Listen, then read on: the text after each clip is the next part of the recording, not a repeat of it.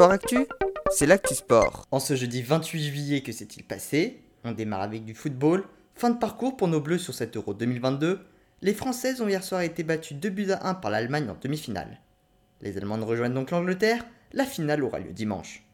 La prochaine grosse échéance pour nos Français sera la Coupe du Monde 2023 en Nouvelle-Zélande du 20 juillet au 20 août de l'année prochaine. En cyclisme, cinquième étape du Tour de France Femmes avec Zwift, c'était aujourd'hui l'étape la plus longue avec 175,6 km entre Bar-le-Duc et Saint-Dié-des-Vosges. Victoire de Lorena Vibes de la team DSM, sa deuxième victoire d'étape.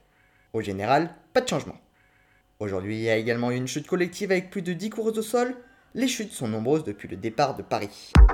En waterpolo, fin de la Ligue mondiale, les Français se sont inclinés 8 à 11 face à l'Espagne dans le match pour la troisième place.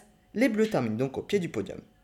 Ce sont les Italiens qui ont remporté la compétition après leur victoire 13 à 9 face aux États-Unis en finale.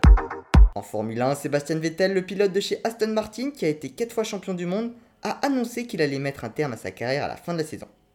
Il a couru pendant 16 années en Formule 1. En tennis, deuxième tour du tournoi WTA de Varsovie, ça passe pour Caroline Garcia qui a battu l'italienne Elisabetta Cocciaretto en 2-7. Elle affrontera la numéro 1 mondiale Iga Swiatek en quart de finale. Clara Burel et Kristina Mladenovic ont quant à elles toutes deux été éliminées. En pentathlon moderne, il se déroule actuellement les championnats du monde à Alexandrie en Égypte, qui se disputent sur le nouveau format de 90 minutes, comme pour les Jeux Olympiques de Paris 2024.